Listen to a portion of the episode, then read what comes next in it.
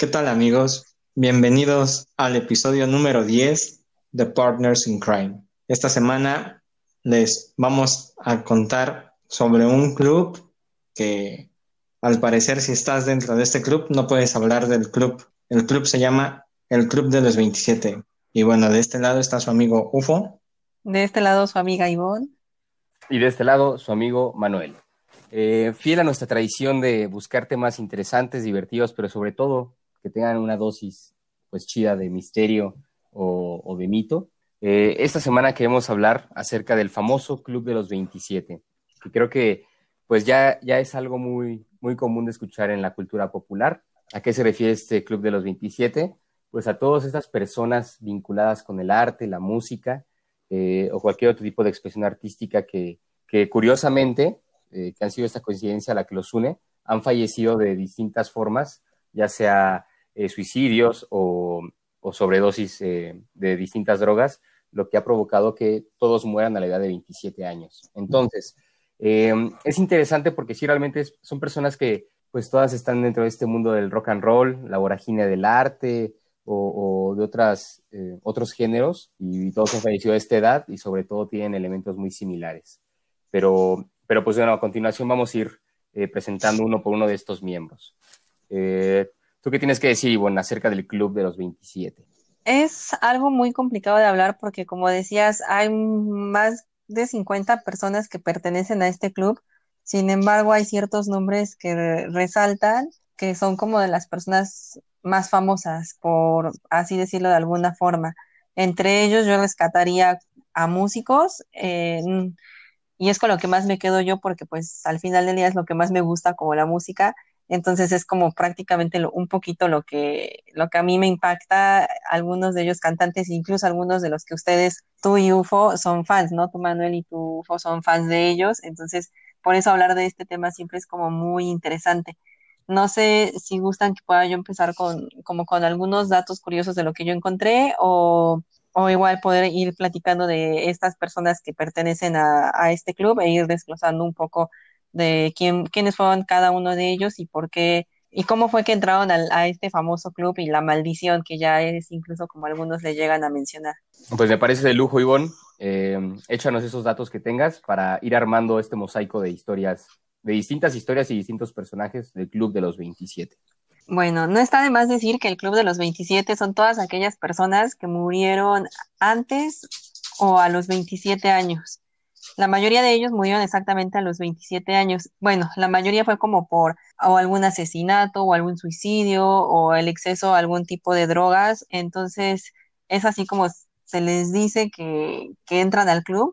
Sin embargo, como hay muchos astrólogos que consideran como que estos sucesos relacionados de cierta forma, porque ellos dicen que se relacionan con un fenómeno conocido como el retorno de Saturno que es el momento en el que el planeta regresa al lugar donde estaba al momento del nacimiento de una persona, a lo que ocurriría a partir de los 27 años. Em, entonces, este es como de uno de los datos y alguna de las justificaciones que ellos tratan de decir, que es como tú empiezas tu nuevo ciclo a los 27 años, entonces como volver a renacer, volver a vivir, y es por eso que muchas personas a sus 27 años se sienten perdidos, deprimidos y no saben qué están haciendo como con su vida y llegan a caer en, drogas y se llegan como a, pues, a intoxicar y mueren, ¿no? O muchos de ellos pues pierden la cordura de que piensan que han perdido el camino y se suicidan. Entonces, este sería como de uno, uno de los datos que, que yo quería mencionar. Igual, este, voy a mencionar algunos nombres y ya después Ufo y Manuel irán eh, platicando un poco a poco de cada uno de ellos. Los primeros miembros del club fueron Alan Wilson, Brian Jones, y, este, y también de las muertes como más importantes y de las que tienen como una cierta similitud porque los nombres empiezan con la misma inicial son Jimmy Morrison, Jim Morrison, perdón, ja Janis Joplin y Jimi Hendrix. Mm, pues ok, este, yo tengo también, bueno, había visto lo de Saturno, pero no le presté tanta atención hasta ahorita que lo estás diciendo. También este, vi que el número 27, con respecto a la simbología del número 27 en concreto, es un número altamente orientado a la espiritualidad que combina la capacidad creativa con la imaginación y está marcado por los misterios de la existencia. Se relaciona también con la salud y con la medicina, con las terapias alternativas, los chamanes y los curanderos. A todo esto, ¿cuántos años tienes tú, Ivonne? 28, ya pasé. Oficialmente no estoy dentro. ¿Y tú?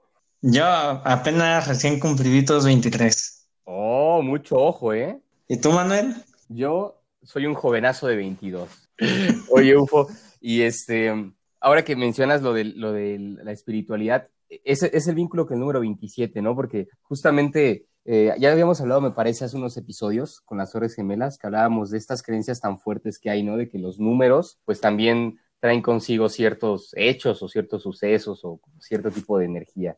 Entonces, también parte de los rumores es que estas personas murieron a los 27 años, derivado también de su estilo de vida y cosas relacionadas con su, con su ser. Sí, claro. Aparte, este, bueno, yo no sé qué tan amarrado vaya todo este tema de la espiritualidad con lo que más adelante van a, relatar tú y Ivonne, eh, que más o menos hablábamos antes del programa de que para unirte a este club tenías que ser como que un pedo tipo chamán o de la Wicca o una mamada así. Entonces, puede ser que esté amarrado más o menos ahí ese business. Sí, sí, sí. Pues bueno, a grandes rasgos, ya hemos dicho las, las, características de este club de los 27. Aparte, bien o mal, creo que todos de alguna manera hemos escuchado al respecto. Y pues bueno, a mí me gustaría empezar a inaugurar el club con un artista que a mí en lo personal, como ya había dicho Iván, me gusta mucho. Bueno, todos me gustan mucho, pero eh, el, que quiero hablar es Brian Jones que es miembro fundador de los Rolling Stones. Vaya, creo que todos o la mayoría de las personas en el planeta conocen a los Stones, ¿no? Una de las bandas más famosas del mundo. Y... Sí, güey, porque uno de ellos está en el Pizzagate, es pederasta, amigo. ¿Quién? ¿Mick Jagger? Sí. Claro. Es de los que dijo Anonymous. Sí, salió en la, en la lista, ¿verdad? Sí. Bueno, ahora sí. Brian Jones, amigo del, amigo del Pizzagate, Keith Richards, fundó a los Rolling Stones, o sea, es un miembro de los originales, junto con el famoso eh, Jagger y Keith. Y bueno, este tipo, eh, pues aparte de que estuvo en las obras más importantes de los Stones, ahí va un poco de, historia Rolling Stone, porque pues, pues, soy muy fan de esos mens. Eh, el, buen Brian Jones estuvo en, varios discos. Yo creo que el más importante es el Their Satanic Majesty's Request, que es como uno de los clásicos de los Stones. y bueno, su nombre completo era Louis Brian Hopkins Jones. Eh, nació un 28 de febrero del año 1942 y murió el 3 de julio de 1969. Tocaba un chingo de instrumentos y pues bueno, era de los que componía eh, los temas de los Stones al lado de Keith Richards. Eh, días antes de que él falleciera, tenía, me parece que semanas, dos, tres semanas que lo habían sacado de la banda. fue una decisión de Jagger y, y, Keith Richards, que siempre han sido pues de los líderes, y él ya no iba, iba a seguir en la banda en vista a que iban a tener un concierto muy importante en, Hyde Park y pues ya no querían que estuviera con ellos.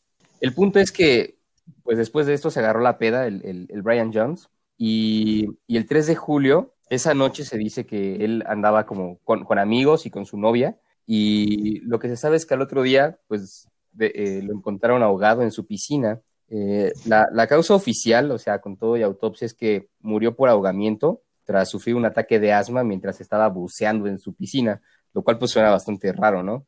Que estuviera buceando en su piscina. Pero bueno, obviamente como la mayoría de las muertes del Club de los 27, pues está acompañada de un poco de mitos, un poco de historias ocultas, y se cree que, que este Brian Jones, pues en realidad no es que sea ahogado simplemente porque estuviera pedo o con algunas drogas, sino que no, no había signos de violencia en su cuerpo, pero las teorías que existen pues van muy locas. La, primera que hay es que Brian Jones, con todo el problema que tenía de sus adicciones, se dice que siempre le, tuvo una deuda muy grande de, dinero con, narcotraficantes, con, personas que le conseguían o que le vendían sus drogas, y que esto pudo haber causado que esas personas lo, mataran. También se cree que, que su misma novia, al estar jugando con él, lo ahogó, y como fue un accidente, pues obviamente no había signos de violencia y por último, que a mí me, llama mucho la atención, se dice que al, salir de los Stones, pero al ser un tipo muy respetado y muy, popular en el medio,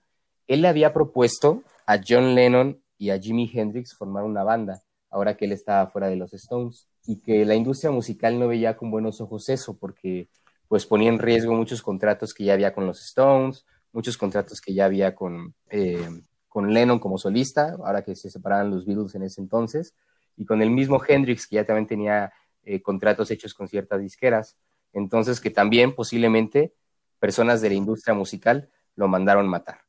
No se sabe cuál es la verdad, lo que sabemos es que pues Brian Jones es uno de los integrantes del Club de los 27 y sí, eh, su, su, muerte está acompañada de misterio, de consumo de alcohol y drogas y en este caso de pues se ahogó en su piscina.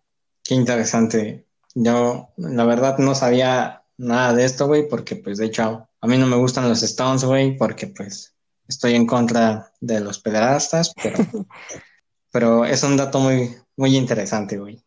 Sí, sobre todo extraño por la forma en la que tú dices, ¿no?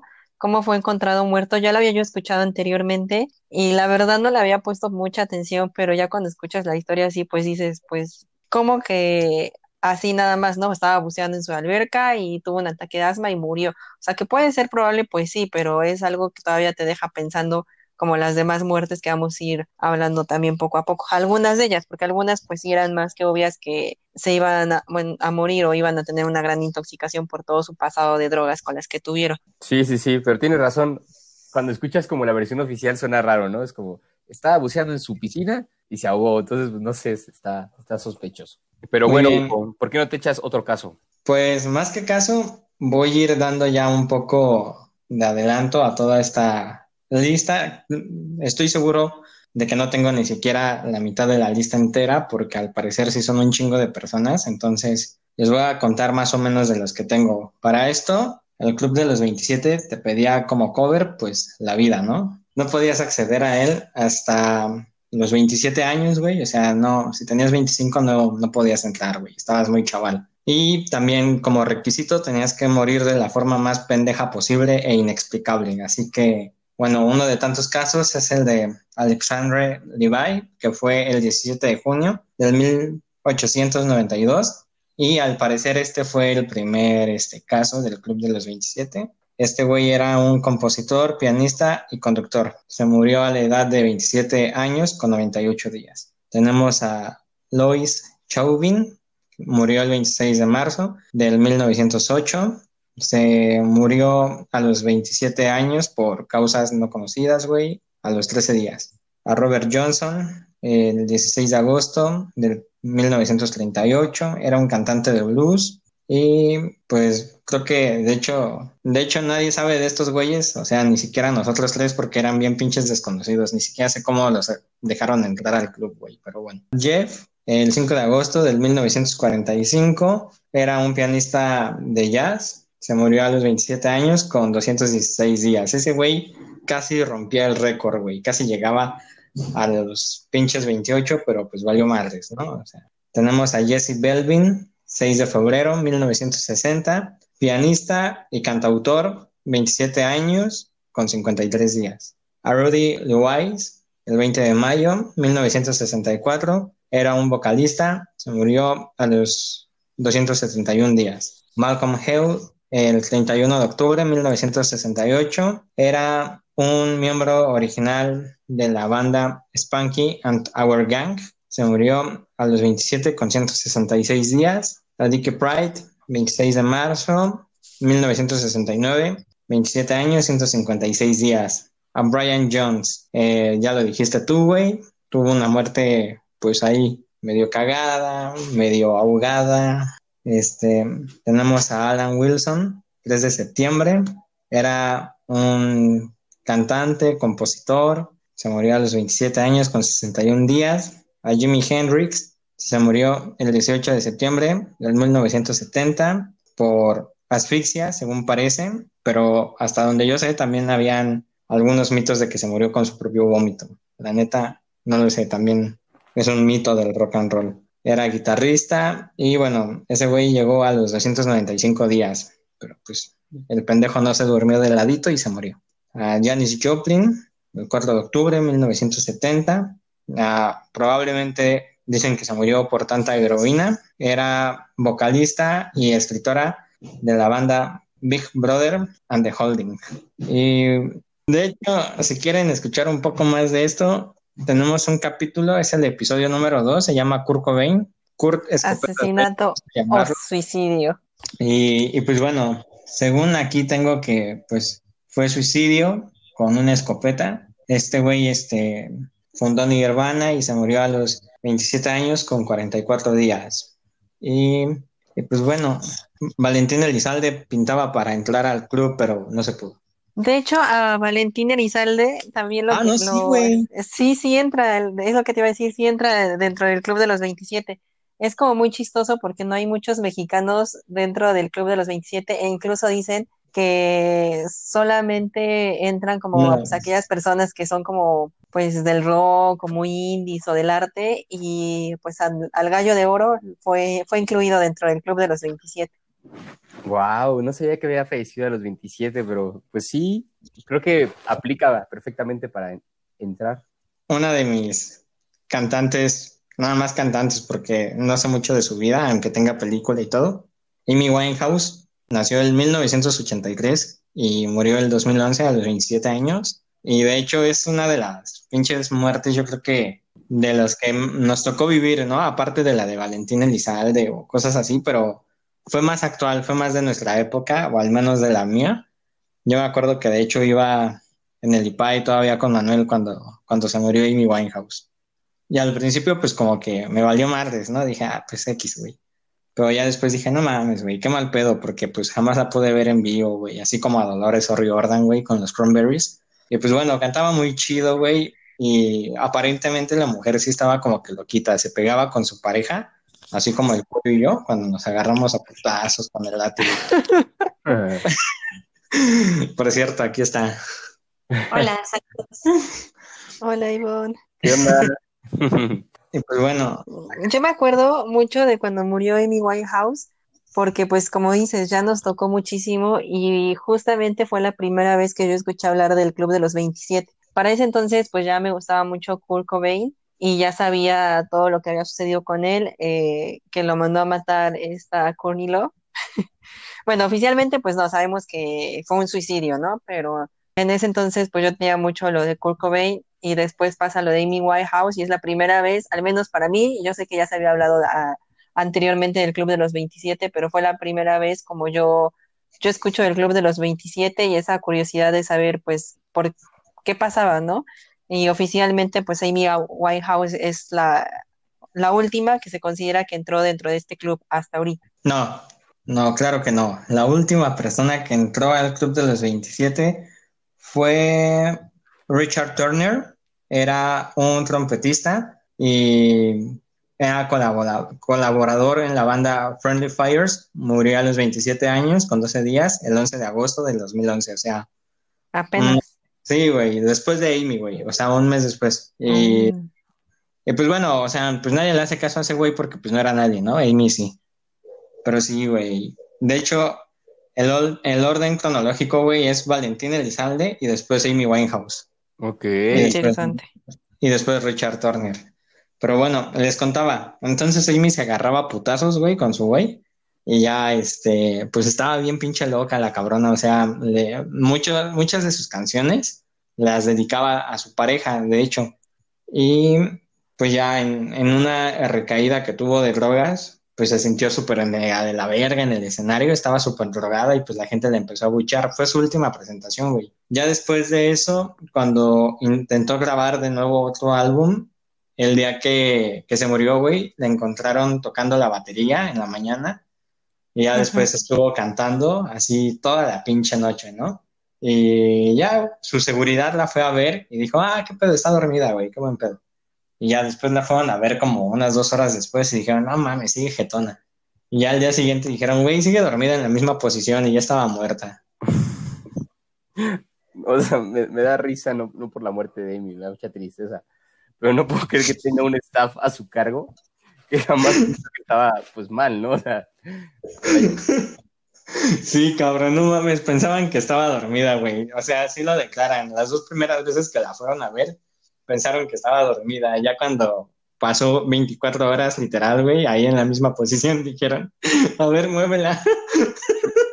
y pues obviamente, o sea, no, no era normal, ¿no? Estaba mal la pobre Amy. Ya Sí, toda ya. tiesa. Chale. Pues este, yo, yo, tienen razón, ¿no?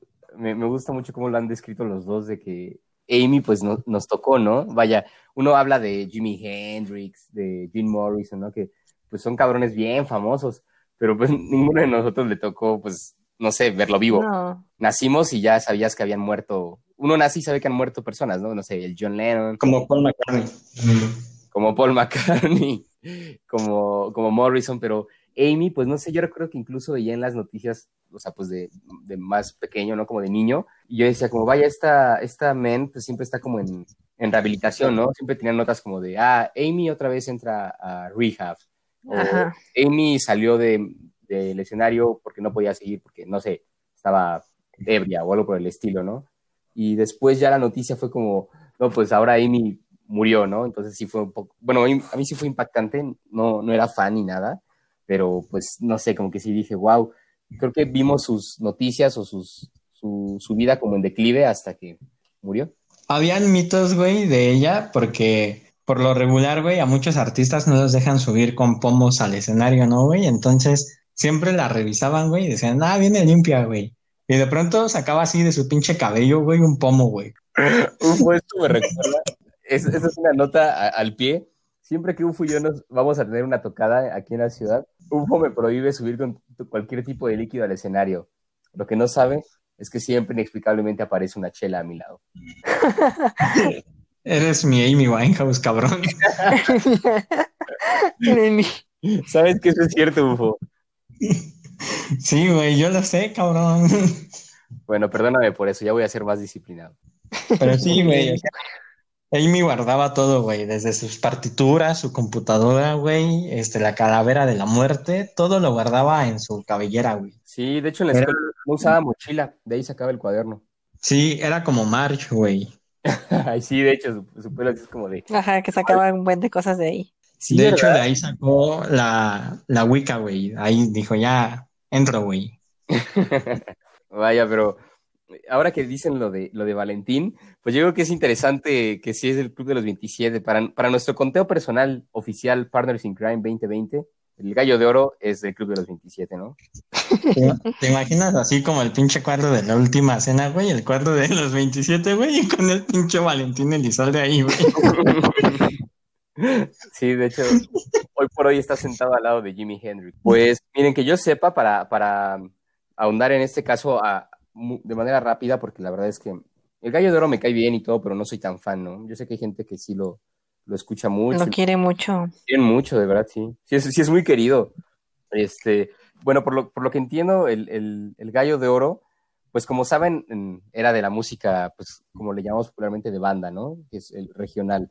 Eh, y el, el gallo de oro, Valentín Elizalde, pues tenía un tema, ¿no? Me parece que hasta el día de hoy se volvió ya legendario, el famoso tema A mis enemigos. Eh, pues en este ambiente de este tipo de música, no sé si es normal, si es lamentable o no, pero pues estos artistas siempre están muy cercanos al, narcotráfico, ¿no? A los grupos que, venden y distribuyen eh, drogas a lo largo del país y, Estados Unidos. Como no sé, los Tigres del Norte, que es más que evidente que conocen a todos los narcos del país y son muy famosos. Pero bueno, el Gallo de Oro, por lo que entiendo o por lo que sé, tenía est- esta rola de A mis enemigos, que era una canción que se dice fue hecha en honor al líder del cártel de Sinaloa, el famosísimo, famosísimo Chapo Guzmán.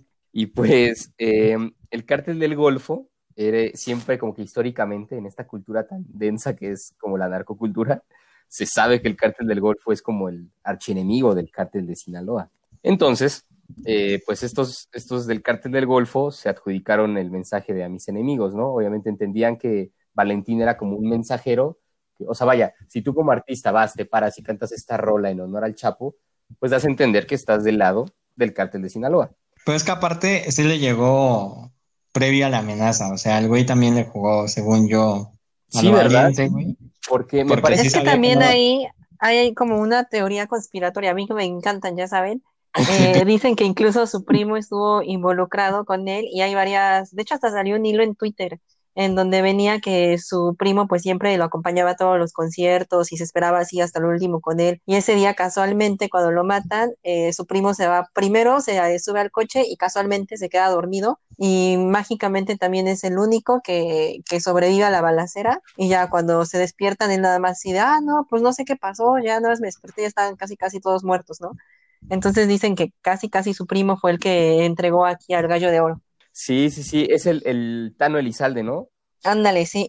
Sí, porque aparte, por lo que entiendo. ¿Cómo se llamaba? ¿Thanos Elizalde? Tano. no, no, no. Tano, Tano. Bueno, se llama Fausto y su. su Soy inevitable. Es que lo que entiendo es que eh, Valentín iba a estar en la Feria Expo Reynosa, de, de, fue en 2006. Y, y sí, tiene razón, Ufo, le habían avisado, ¿no? Como de, oye, no te subas a cantar porque sabemos que tú eres de, o bueno, que tú jalas con los... De... No, o sea, no, no había pedo, güey, o sea, sí tenían pedo con que él cantara, güey, ahí, pero en específico, pues ya existía esa canción, güey. Y le dijeron, donde toques esa canción, güey, vale madres todo, ¿eh? Y ya cuando le empezó a tocar, güey, pues ya valió madres todo. Valió madres. sí, sí, sí, tienes razón, o sea, la habían, la habían como, vaya, es que estaba cantado el tiro, ¿no? Era como, bueno, gallo de oro, si vas a cantar, canta pero no te atrevas a cantar una rola del cártel de Sinaloa en un territorio del cártel del Golfo. Y pues este güey la cantó, pues ya lo demás es historia, ¿no? Me parece que le vaciaron no sé cuántos casquillos de bala había en la camioneta. El punto es que, no sé, eran como más de 300 balas, o sea, lo mataron a él y a todo su staff. Y sí, el único que sobrevivió fue el famoso Tano Elizalde. No sabemos si fue... Que va a sacar una serie, de hecho. Ah, sí. ¿Para, para qué? ¿Para Ajá. lo que pasó? Para limpiar su imagen. Vaya. Pues bueno, es así, así la historia del buen gallo de oro que hasta el día de hoy es escuchado, cantado, y pues creo que extrañado. Un besote hasta donde esté. Junto a Jimmy. Junto a Jimmy Hendrix. Si pudiera revivir a un compadre del Club de los 27, ¿a quién sería, güey? Kurt Cobain. Uy, ay, es que, es que tú eres muy fan de, del Kurt Cobain. Sí, me encanta. Escopetas ven. o sea, el corte es bien chido, también me, me, me, late mucho, pero, ay, no sé, yo creo que en lo personal, eh, Jim Morrison es, es, mi favorito de ellos, entonces me iría con Jim. ¿Tú, Ufo? Mm, yo creo que Amy Winehouse. Mm, ok. Súper variado, sí. sí. Me gusta, me gusta. Pues. Entonces, cuando, cuando Valentín tocó esa, güey, le dijeron algo tipo, no sé, como de... O sea, sí había amenaza, ¿no, güey? Sí, sí había amenaza, sí. Pero bueno, Ufo, Pero... ya échate, échate un integrante del Club de los 27. Ya sí, has hecho un chingo. Ay, sí es cierto. La lista completa. sí. Mejor échate tú otro, este, Manuel. A ver, a ver, tengo, tengo varios que, pues, que me gustan. Voy a contar otro que me parece tiene un poco de misterio. Y es eh, el que había mencionado hace rato, el buen Jim Morrison. Creo que también mucha gente conoce a Jim, pero bueno, si no conocen al buen Jim, es vocalista y uno de los fundadores de The Doors, una banda. Y bueno, no sé, porque le dijo Jimmy Morrison, güey. ¿Jimmy Morrison? No, sí. pero pues técnicamente sí es Jimmy. Jimmy Hendrix. Ah, bueno, sí, sí, le dije Jimmy al principio, es verdad. Sí, pero técnicamente no estás mal, Ivonne. Jim Morrison podría ser Jimmy Morrison. De cariño para los cuates. Exactamente, justo, justo. Pero bueno, como saben, pues Jim es una leyenda hoy por hoy, ¿no? De, de, de la música y del, del, rock and roll. Ese, ese hombre, pues junto con Ray Manzarek, no sé, voy a también hablar a título personal, es, pues no sé, hizo una de las bandas más chidas de la historia, que son eh, The Doors. Y pues bueno, el punto con The Doors es, Jim siempre, uno lo puede saber si sigue un poquito la historia de la banda, fue como en declive, ¿no? Era, era un güey rocker, eh, tenía su estilo, le gustaba mucho la poesía, pero pues poco a poco, junto con la fama que vino acompañada con la banda, se, pues vaya, se clavó más en el asunto de, drogas, ¿no? En, en, particular con la cocaína y, y el alcohol, vaya, es una mala combinación. Y, y, Jim, pues mientras más fama tenían The Doors, más, más clavado estaba, ¿no? De hecho, empezaban justo en ese momento los problemas porque Jim no llegaba a grabar cosas eh, o se, se, tardaban en grabar los nuevos discos o los nuevos sencillos porque Jim pues nomás no llegaba a los, a los, pues a las citas de grabación y a muchos eventos tampoco llegaba. Y por otro lado, en vivo se, empezaba ya a poner muy, pues medio loco, ¿no? Este, este cabrón siempre armaba desmadre en, en las presentaciones en vivo. Y, y, bueno, El punto es que, eh, curiosamente, el mismo día, pues, no el mismo año que la muerte de, Brian Jones, es decir, un 3 de julio, pero este fue 1971, murió eh, el tío Jim Morrison. La muerte oficial, o sea, la, causa de muerte oficial es un ataque al corazón y obviamente el ataque al corazón derivado de un de consumo de drogas, ¿no? En este caso siempre se creyó que había sido porque usó heroína, pero se han tratado de rearmar los hechos con, con las historias o con los, vaya, con las entrevistas que dio posteriormente su novia en ese entonces, que era Pamela Coulson. Y pues bueno, ella es parte del misterio que, que viene con la muerte de Jim. Así que aquí va la historia a grandes rasgos. Eh, Jim Morrison graba LA Woman, discazo de The Doors, en 1971, y es que decide irse a, a, tomar un tiempo de descanso, un tiempo como de meditación para relajarse después de tanta fama y tanto, pues tanto trabajo, con su novia y se mudan a París. Resulta que lo que esta chica, Pamela, cuenta, que de hecho se dice que todas las versiones que contó cambiaba algo, entonces hoy por hoy no se sabe ciertamente la historia, no se sabe si es porque Pamela tuvo algo que ver con la muerte, o por si realmente andaba tan drogada que no, pues que no sabía o que nunca supo realmente lo que pasó. Pero a grandes rasgos, lo que pasó fue que eh, Jim llegó al departamento en el que vivían y se dio cuenta que Pamela tenía un polvo blanco sobre la mesa. Él, pues Jim le preguntó a, Pamela como, pues, qué, qué estaba consumiendo y él dijo que era cocaína. Entonces, pues el Jim, que era bien adicto a la cocaína, le quiso entrar y al parecer pues fue tan, tan, tan fuerte o no, realmente nunca se supo a, ciencia cierta qué tipo de droga consumió, que de inmediato tuvo un infarto. Lo que dice Pamela Coulson es que literalmente Jim consumió la cocaína y a los minutos le dio el infarto y vaya, murió. Lo que ella creía, porque había o sabía que era un método bueno para revivir personas que estaban bajo el influjo de la cocaína o con una sobredosis, era meterla a la bañera, ¿no? Entonces llenó la bañera con agua muy, muy caliente y, llevó el cuerpo de Jim a la bañera, pero vaya, fue, fue imposible, ¿no? De hecho, el, cuerpo de, de, Jim fue encontrado en esta bañera y, y vaya, no, ya no había nada que hacer, ¿no? Estaba muerto Jim. La... Pero aparte, la bañera estaba como que sin agua, ¿no, güey? Como que el cuerpo de Jim se hizo esponja y la absorbió. Sí, porque, o sea, resulta que toda la escena es misteriosa y curiosamente cualquiera pensaría, porque podría ser una línea de investigación, que esta Pamela pues tuvo algo que ver, ¿no? Pero ni siquiera se hizo autopsia, entonces fue como, ah, pues pobre Jim, se, se, se pasó de coca y murió. Entonces, eh, de, de, ahí viene el misterio, ¿no? Lo que se dice es que, pues realmente Pamela tal vez no tuvo la culpa, pero lo que, lo que es un hecho es que ni ella sabe qué consumieron esa noche, ¿no? Tal vez lo mató su obesidad. Pues estaba más gordito Jim en ese entonces. Ya estaba bien pinche gordo el culero. Era, era, era flaco originalmente, pues. Así como tú, güey. Digo, no es que te vaya a pasar a ti, ¿no? Pero. pero, no, pero pues así, así, pasaban las cosas. Y lo curioso es que después de dar miles de, entre, de entrevistas de esta, esta tal Pamela Coulson, ella sí murió tres años después por una sobredosis de heroína. Entonces, eh, vaya, es, fue una historia bastante trágica, tanto la historia de Jim como la, el final de la vida de esta tal Pamela Coulson, pues por culpa de las drogas. Y bueno, la versión mito, la, la, versión B, es que se dice que Jim despertó y estaba, tenía una tos muy fuerte y empezó a toser sangre y a escupir sangre. Eh, decidió tomar un baño y el infarto le dio en la bañera y murió. Dicen que el güey sí estaba bien pinche loquito, que veía fantasmas, güey, que, o sea, literalmente, güey, que, que gente le decía qué hacer y cómo actuar y, o sea, fuera de mame, güey, el cabrón sí estaba antes de entrarle a toda la droga, güey. Aparte de que hasta donde yo sé no le entraba así nada más a la coca, el güey se metió ayahuasca y un chingo de pedos este, sagrados, según güey, para conectarse con su yo interior. Y fue cuando empezó a ver chamanes y la chingada. Sí, porque The Doors sí como que se, se la banda completa, güey, se conectó con este rollo de consumir ácidos y, y hierbas, ¿no? Entonces, el Jim sí le entraba casi a todo, pero curiosamente, yo sé que suena un poco tonto, pero Jim, Jim detestaba, así era como de Nel, güey, eso está muy feo. La heroína, o sea, le entraba todo, menos a la heroína. Entonces, por eso es que... Información que cura. o sea, era, era adicto, pero pues no a todo, ¿no? Y, y ya, y la versión más loca que ya he escuchado, ¿no? Y se dice en internet, y hasta ya ha sido cuestión de memes, es que, pues que Jim nunca murió, que fingió su muerte y pues que llevó su vida a otro lado fuera del rock and roll. Sí, ¿no? Con este perro infante. Ah, sí, también dicen que Juan Gabriel hizo lo mismo, ¿no?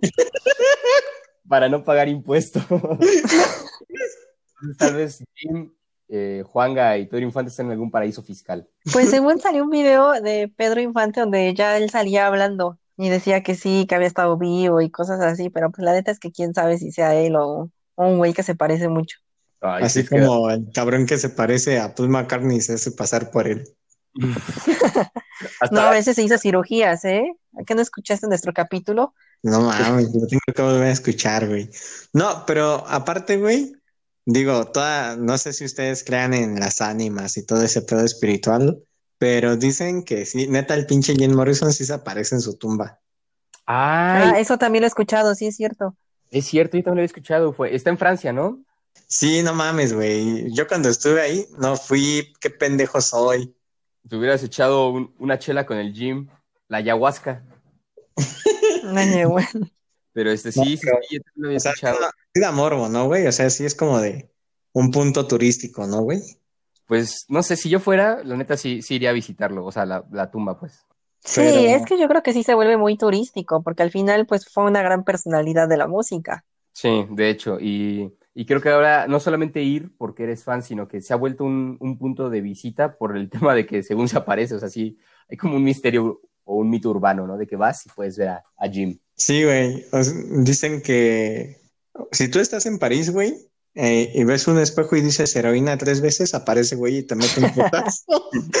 Dice que no, que no, ayahuasca. Pero bueno, esa es la historia del buen Jim, que también hasta donde esté, un besote. Pues a cada uno de nuestros chavos del Club de los 27. Sí, sí, de hecho. Está bien chingón ese club, güey. Digo, no quiero formar parte, ¿no, güey? Pero. Ustedes dos todavía son poten- potenciales a, a que ingresen al Club de los 27 y en unos años esté yo haciendo así, Club de los 27 segunda parte. ¿Se acuerdan de UFO y de Manuel? Espera, espera, déjame tocar madera como buen supersticioso. es como buen mexicano, cabrón, y carne de burro. Exactamente. ¿Qué otro integrante Bueno, tenemos? Pues está. Bueno, ya para ir dándole fin a todo este capítulo, güey, está todo el tema que comentaban al principio, que es como que la que inaugura todo este club con pues un chingo de brujería, esoterismo y seducción, que es Janis Joplin. es ella la que estábamos diciendo hace rato que es mejor conocida como la bruja La del rock and roll. No, Sí, de ella, ¿no? O no, no, o espera, sí. espera, honestamente no había terminado, iba a decir, no sé, no sé. No sé. Es que de ella, eh, para todos los que nos están escuchando, es eh, justamente lo que estábamos platicando al inicio de este podcast, que ella es la que dio como pauta o auge a este Club de los 27. Sin embargo, no tenemos como toda la información a la mano, pero de lo que sí estamos 100% seguros y de lo que sí sabemos es que esta persona, mejor conocida como la bruja del rock and roll, es quien ayudaba a ciertos artistas a volverse famosos. Eh, por ejemplo, ¿no? Tú ibas con ella y te decías, ¿quieres ser famoso? Pues tienes que hacer tal y tal y tal, ¿no? Hay exactamente un artista, no me acuerdo cuál, yo creo que se los dejaríamos para un segundo podcast, que incluso tenía que mandar sus uñas cortadas y su orina a otro artista como para que, según las creencias de él y de la bruja, para que no lo pudieran asesinar, ¿no? Entonces hay como mucha historia detrás de la, de la bruja del rock and roll, que es la que de ahí se, des- se desatan tres de las grandes personalidades que están en el club de, de los 27, porque incluso ella decía que iban a tener todos un patrón, que incluso iban a empezar con J, ¿no? Entonces ahí pues ahí tenemos a varios que, que empiezan con J del club de los 27, o sea, quitando a los que ya se mencionaron en este podcast, como mm, Jimi Hendrix, eh, Janis Joplin, Jim Morrison, Joplin, güey. eh, ajá, Y, ah, pero- Brian Jones se llama Brian, pero se apellida Jones. Jones, ahí está. y Entonces también está un Jan Michael, un Jimmy, Jeremy Michael. Entonces hay muchos con J y ella decía eso, ¿no? Que, que la mayor parte de las personas que iban a pertenecer a este grupo iban a empezar con, con la letra J. Entonces Valentín sería también, interesante. porque de hecho Valentín, güey, escribía gallo con J, porque no, no había El- terminado el gallo de oro. Pues eh, ahora que, que, mencionan lo de la bruja, pues sí, tiene razón Ivo, no tenemos información al 100, pero estaría bueno que si alguien sabe el, el rumor o los datos completos nos digan acerca de esto de, ya habíamos dicho, ¿no, Ivonne? La, la Wicca, ¿no? W, la Wicca, sí. Que, que, esta, esta brujería había ayudado a que, pues, que tuvieran éxito. De hecho, me parece, y sí podría ser un buen tema para otro episodio, que este tema de la brujería siempre ha acompañado a la banda, que también me gusta mucho, Fleet, Fleetwood Mac, que, que, siempre aseguraban y juraban, ¿no? Que Stevie Nicks, una de las vocalistas, era bruja, ¿no? Y me parece que justamente decían que Stevie Nicks era una bruja de la Wicca, entonces, pues está relacionado con el mundo del rock and roll ese tema. Uh -huh. Y según yo, también no me hagan mucho caso, pero creo que también están relacionados los Beatles, ¿eh? Entonces, también, pues ya hablamos de ellos. Sí, güey. Y estaría buenísimo. Paul se murió a los 27, güey. El anterior Paul. Sí. El Paul verdadero, porque este no? es Paul. El buen Paul. Paul McCartney. No, güey. Paul es la, lo que vemos hoy en día. La chingadera por la que has pagado tanto para ir a verlo a la Azteca. Lo amo, güey. Aunque sea Paul, lo amo también. Oiga, Pero... y como dato relevante, güey. O sea, aparte de que Jim se te aparece en su tumba, no, no se aparece así lamentándose o asustándote, se aparece bailando el pendejo, haciendo desmadre como siempre y con su misma camisita blanca y sus pantalones de látex, güey. Eso estaría padrísimo, ¿no? no yo diría que yo si me muriera me aparecería así igual en mi tumba. Fuera sí. de mamada, güey, así aparecen las pinches fotos que lo han subido, aparece con su mega outfit mamalón, güey, y bailando. Pues sí, güey, tiene razón, Ivonne, o sea, si te mueres y reapareces, pues qué hueva andar espantando gente, pues mejor pues, mejor echas desmadre, ¿no? Sí, la neta. Sí, sí, sí, exacto. Y te pones tu mejor outfit. O sea, si Jim se veía súper chido con su pantalón de látex, pues que se lo pusiera muerto. Eso sí. Pero miren, antes de que se nos, se nos agote más el tiempo, es, es, que este episodio, vaya que es interesante, pero voy a dar algunos datos de otros integrantes que nos faltan para que también Perfecto. en general. Hace rato que hablábamos de, de, la bruja del rock and roll, pues la bruja cósmica, que es eh, Janis, eh, Janis pues también es muy famosa, es parte del movimiento hippie formalmente, y muchas personas la consideran como la primera estrella femenina del rock and roll. Yo la verdad no sé, no estoy seguro si lo sea ella, pero vaya, de que era muy famosa, era muy, muy famosa. El punto es que eh, el 3 de octubre de 1970, Janis estaba haciendo unas grabaciones en Los Ángeles, en el estudio de grabación Sunset Sound Records, y iba a grabar una canción eh, que se llama Buried Alive in the Blues, y ya estaba la parte instrumental. De hecho, ese día en la mañana fue a, escuchar la parte instrumental, le gustó, dijo que estaba chingona y que al otro día ya estaba lista para grabar la voz. El punto es que esa noche eh, decidió salir con un amigo llamado Ken Person y fueron a un bar, pero dicen que todo estuvo muy tranquilo. Fueron echar unas chelas y se fue a su hotel, ¿no? Eh, en el Landmark Motor Hotel. Eh, Janis no llegó al otro día a la cita y la verdad es que les preocupó a su, a su equipo porque no, no les pareció normal. Ella estaba ya muy lista y estaba bastante comprometida con la grabación. Y, y pues fueron a buscar al hotel. Y pues bueno, Janis estaba su cuerpo sin vida, eh, tirado justo al lado de su cama. La causa oficial de su muerte es una sobredosis de heroína. Pero eh, hay un factor que hace que, como la mayoría, haya un misterio alrededor de su muerte, que es que eh, si Janis usó heroína, forzosamente necesitaba jeringas y, no había ni una sola jeringa en su habitación. O sea, la, policía revisó, no había rastros de la droga ni de la, las jeringas. Entonces, vaya, es casi imposible que fuera por eso, ¿no? El misterio, vaya, no es, no es mayor más que si esa no fue la razón de la muerte y, teniendo en cuenta que Janis estuvo con más personas en el bar al que fue, pues que tal vez fue alguien el que quien le quitó la vida, ¿no? Por otro lado, aunque ya lo mencionó UFO bastante, el buen Jimi Hendrix, eh, me parece que, corrígeme UFO, tomó muchas pastillas para dormir, ¿no? Pues según yo había comido un chingo el pendejo y tomó bastante. Se durmió boca arriba y se ahogó. Es que, vaya, o sea, sí es una causa común, el, bueno, se asfixian con vómito, ¿no? Como John Bonham, eh, baterista Led Zeppelin, ese güey se andaba muy pedo y se ahogó con su vómito, pero de acuerdo a la autopsia es que Jim, pues sí andaba entre pedo y que comió mucho y se tomó pastillas para dormir, porque ya le urgía a dormirse, estaba muy cansado. Se dice que tenía influencia, influenza, perdón, y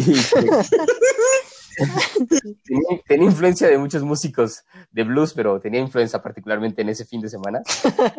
Y, y, tenía que dar conciertos, entonces pues la neta se sentía, pues estaba cansado ese güey. Y se tomó nueve pastillas para dormir y, y pues se murió, ¿no? Empezó a vomitar y se ahogó con su vómito. Eh, se supone es que... que... Ah, dime, dime. Hasta donde yo sé, güey, ese güey sí fue alcoholismo, no, no tuvo mucho que ver con la droga. Pues es que bebía mucho el, el gym. Pero de amarres, güey. Pero bueno, el punto es que llegaron a buscarlo la mañana siguiente pues obviamente encontraron su cadáver y se dice que hasta por una cuestión como de, de honor o de, pues de, no sé, como simbólico, la ambulancia trató de reanimarlo, pero bueno, Jim ya llevaba varias horas muerto, entonces fue imposible, fue, fue imposible reanimarlo y así se fue otro buen integrante del club de los 27. pero, por cierto, antes de, que sigamos o antes de que concluyamos el, el tema, me gustaría también decirles, por cuestión honoraria y porque soy muy fan, que así como dijo Ivonne al principio, que aparte de que la mayoría de los integrantes son del rock and roll o de, o de la música, eh, hay otros, otros integrantes del club que están vinculados con, con el arte. Solamente quería mencionar al buen Basquiat, que vaya, es, me parece uno de los más grandes genios que existió en este planeta. Él, él, es un artista, pintor y escultor. Y pues bueno, Basquiat murió por una sobredosis de drogas a los 27 años, entonces el club no está excluido de, pero bueno. Bueno, yo para terminar, o bueno, no sé si vayamos a terminar el tema aquí o no, pero también quería decir lo que mencionábamos hace ratito muy, muy al principio de este episodio, era de la simbología, ¿no? Que mencionaban del número 27. Quiero decir como varios, varios datos sobre el número 27 y cómo va relacionado con el club de los 27. El primero es en el Corán, eh, aparecen citados 27 profetas, ¿no? Que son Jesús entre ellos. Luego, para el islamismo, es un número que posee un gran alto símbolo de, en la espiritualidad islámica, ligado a la figura profética y el, diálogo entre lo divino y el humano. Igual, para la numerología, como ya lo hablábamos hace rato, el 27 es un número compuesto, extendiendo el primero como el dominante y el segundo el que el segundo como el que apoya o acentúa al anterior aunque no existen combinaciones negativas, ya que no existen como números buenos o malos, eh, solo indican los números de crisis o conflictivos o importantes, esto hablando de la numerología. Entonces se resume como que el 27 es un número altamente orientado a la espiritualidad que combina la capacidad creativa con la imaginación y está marcado desde los inicios del, de la Tierra hasta hoy en día como los misterios de la existencia y en algunas ocasiones también se relaciona con lo que es la salud, la medicina, terapias alternativas, lo que ya hablábamos como los chamanes, la brujería, los curanderos, la ayahuasca, etcétera, ¿no? Entonces, al final todo va relacionado como con que pues se murieron como con drogas porque pues está, está todo relacionado como con la medicina y lo que veníamos hablando. Entonces al final no es un número como que sea muy X o que se deje de pasar, sino todo tiene un, un porqué detrás. Ok, sí, sí, sí. Esto de los números creo que está presente en muchos de los temas que hemos tratado en los episodios, entonces, no sé, creo que tal vez deberíamos dedicarle un episodio, ¿no? A este tema de distintos misterios con la numerología. Pero bueno, yo creo que para, para concluir este tema que ha estado tan, tan chido, eh, no sé, me gustaría que ustedes, no sé qué propongan, pero igual y podríamos eh, ir resumiendo nuestra opinión acerca de ¿qué creemos realmente que, que, hay en el Club de los 27? ¿Ustedes por qué creen, o sea, neta, neta, que mueran tantas personas tan exitosas y tan admiradas? Pues a los 27, ¿no? Vaya, algo, es una coincidencia muy extraña, tal vez hay algo más. Sí, yo sí creo que tiene que ir relacionado algo como con la psicología, que ya es lo que hablábamos, ¿no? Un poquito de los números, porque dicen que a esa edad es cuando encuentras cuando te sientes como un poquito más perdido en tu vida y como cuando empieza la crisis de la edad, ¿no? De madres, ya estoy casi cerca de los 30, pero ya no estoy en los 25 y puedo seguir echando mi desmadre.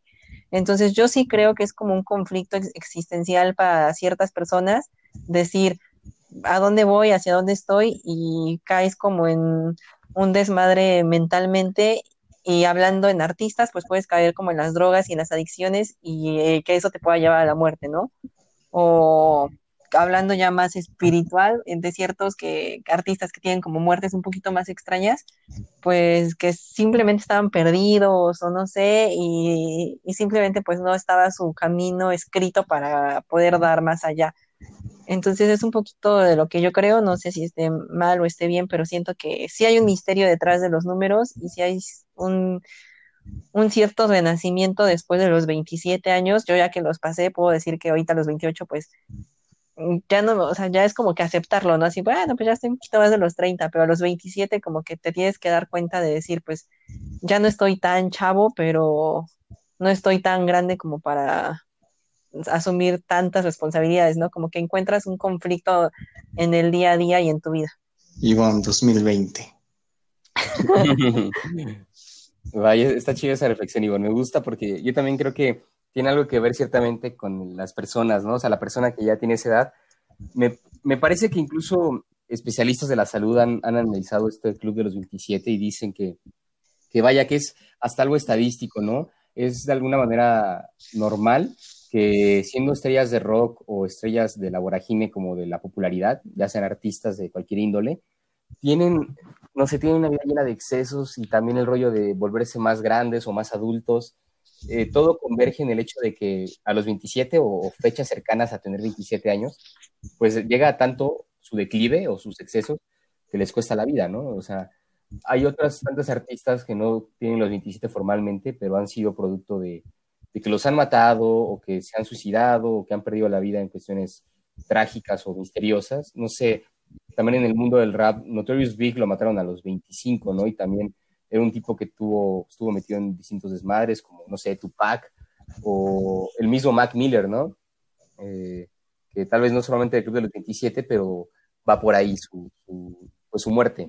Entonces, pues yo creo que sí hay, hay algo de cierto, es una cuestión eh, de la psique humana y del comportamiento del ser humano y del, del, ser una estrella de algo que te hace, pues no sé, es una línea delgada entre perder la vida y armarla y seguir adelante, ¿no? Entonces, pues no sé, qué lástima que hayan muerto estos artistas, pero también no cabe duda que, su, que sus muertes los hicieron más legendarios.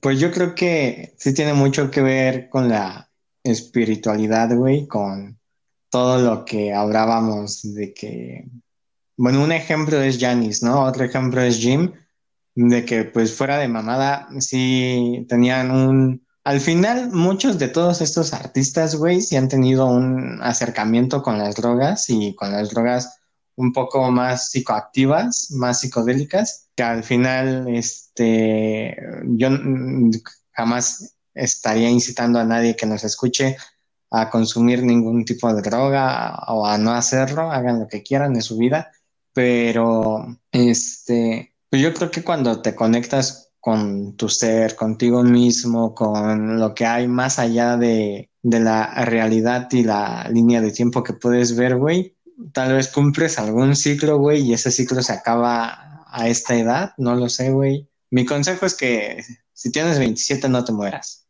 Y pues bueno, chicos, también les iba a decir que para mí el dato más curioso y el que sí cierra como la maldición, solamente para dejarlo como un final abierto, es que la leyenda dice las versiones oficiales y autopsias de estas personas eh, dicen que, que, en total son cuatro miembros del club, de los que hemos mencionado, que son de los más populares, excepto Brian Jones. Al momento de morir, murieron en su ropa o cerca de un encendedor de color blanco. Es decir, eh, wow. el Curco, eh, Jim, Janis y Jimi Hendrix murieron con un encendedor blanco en su mano o en su ropa. Entonces, de ahí viene como el, el como el, el, toque final a esta maldición o a este, este misterio del Club de los 27.